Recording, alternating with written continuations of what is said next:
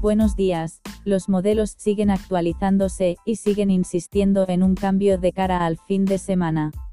Lo que les venimos anunciando en los últimos episodios va tomando forma, y nos acercamos a una situación que podría traernos, por fin, las ansiadas precipitaciones.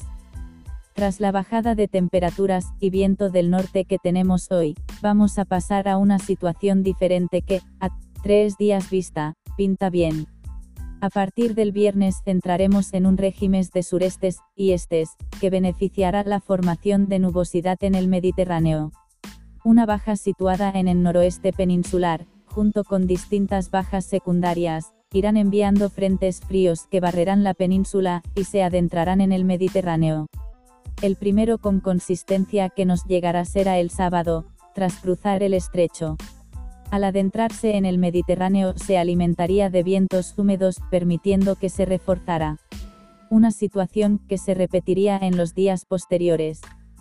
Parece, a día de hoy, que el viernes llegarían las primeras lluvias débiles, y sería el sábado cuando podríamos tener precipitaciones de cierta intensidad.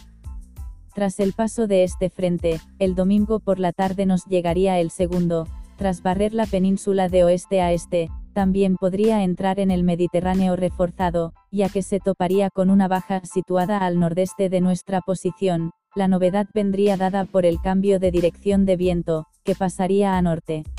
Sería un patrón que se podría mantener buena parte de la próxima semana, por lo que la situación promete. Las temperaturas se recuperarán a partir de mañana, aunque de cara al inicio de la próxima semana podrían volver a descender, fruto de la entrada de viento del norte.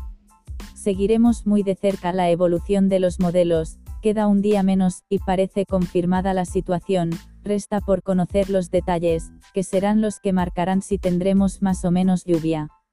Sigan atentos a las actualizaciones de nuestro podcast, de nuestra página web, canal de YouTube y redes sociales. Saludos.